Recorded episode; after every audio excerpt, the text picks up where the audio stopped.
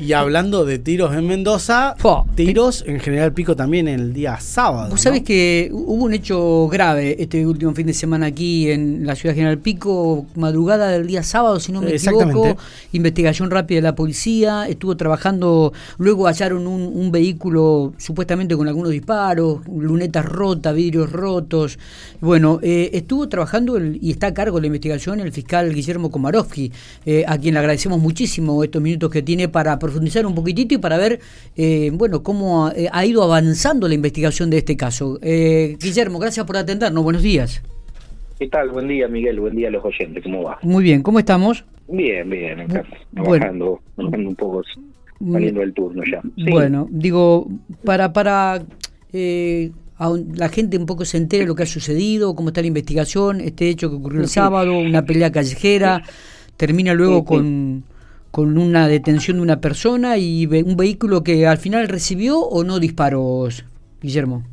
Mira, eh, bueno, como efectivamente vos decís, eh, se ha dado una una reyerta entre algún individuo y un y uno de los jóvenes que, que iban caminando en forma pedestre allí por calle 28, entre 21 y 23, donde uno de los sujetos hizo eh, disparos con un arma de fuego. Ujú. Eh, eh, posteriormente, y bueno, gracias a la rápida investigación, o, digamos, tareas llevadas adelante para tratar de, de individualizar ese vehículo, teniendo en cuenta que las personas que participaron en el lugar los posibles testigos no no colaboraban en el sentido de presentarse a decir lo que había sucedido, habían visto, eh, bueno, con personal de la Brigada de Investigación a cargo de la comisaria inspector Vanina Fileni y la participación también de comisaría segunda a cargo de, de González Payer, el comisario, se pudo se pudo reconstruir en principio en lo que llevamos desde del tiempo del hecho hasta la fecha eh, el- bastante digamos en cuanto al avance de la investigación y dio vimos con la detención de una persona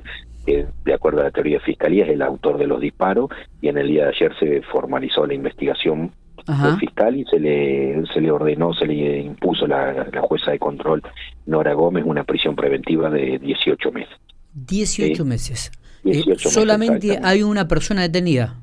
Una persona detenida que sería la que eh, se conducía en este vehículo que eh, fue secuestrado el día sábado en hora del mediodía y que sería la persona, de acuerdo a la, la teoría que maneja Fiscalía, como te digo, la que utilizó el arma en la vía pública, eh, este que en el caso un arma 9 milímetros, ¿verdad? Ajá, disparando bien. hacia, hacia un sujeto en particular, aunque Ah. no lo hirió, eh, disparando hacia uno de los sujetos. Bien. Exacto. ¿Y, ¿Y cómo se llega a esta conclusión de que iba le habría disparado a uno de los sujetos? ¿Quién, ¿Hubo algún Y por los testimonio que se recabaron? Por o- los distintos testimonios que po- posteriormente Ujú. y pese a la negativa de, de, de las personas que declarar, bueno, eh, entendiendo que se encuentra en una carga procesal, un- una obligación legal eh, de, de poner como testigo, eh, se pudieron ir recabando algunos testimonios, Ah, y después se fueron obteniendo cámaras de seguridad eh, y otros elementos de prueba eh, que, que, digamos, conforman la teoría esta que te estoy manifestando, que la persona detenida es el autor de los disparos. ¿sí? Correcto. ¿El auto recibió disparos o golpes?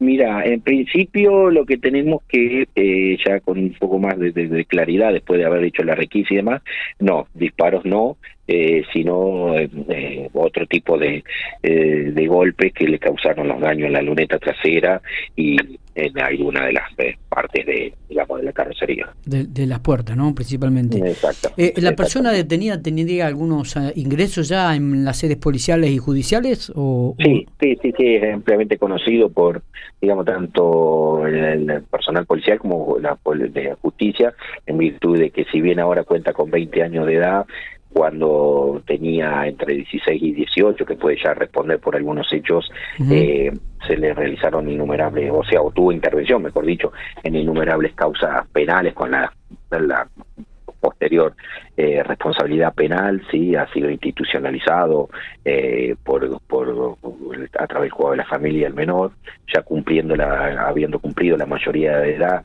con recién 18 años de edad cometió eh, un hecho de que fue condenado por el delito de abuso de armas. Eh, pena en suspenso posteriormente eh, como ya no le había la pena en suspenso recibe una pena de efectivo cumplimiento por delito contra la propiedad eh, y bueno y ahora eh, se lo ha involucrado en este hecho Bien, bien. Eh, Bueno, ¿cómo quedó finalmente la, la carátula entonces de la causa? Eh, quedó caratulado como portación de arma agravada por ser un arma de guerra y por la persona registrar antecedentes penales en el uso de armas y abuso de arma en concurso real. ¿Las personas que intervinieron, el resto de las personas eran mayores de edad o algún menor? No, no, no, son además todos los que tenemos identificado y la víctima inicial, ah, como el imputado propiamente dicho, son personas, en este caso masculinos mayores de edad. Perfecto. Bueno, no sé si tenemos algo más para agregar. No, no, no, que se continúa, como te digo, se, se dispuso esta prisión preventiva de, de 18 meses y bueno, ahora un plazo que la Fiscalía obviamente va a intentar resolver la situación procesal en menor tiempo para ver si, si se puede llegar a, a clarificar el hecho y aplicarse la condena en caso de que resulte efectivamente declarado culpable. ¿sí? perfecto. Eh, gracias por estos minutos, como siempre, Guillermo. ¿eh? No, gracias a usted por llamar. Buen día. Muy buenos días.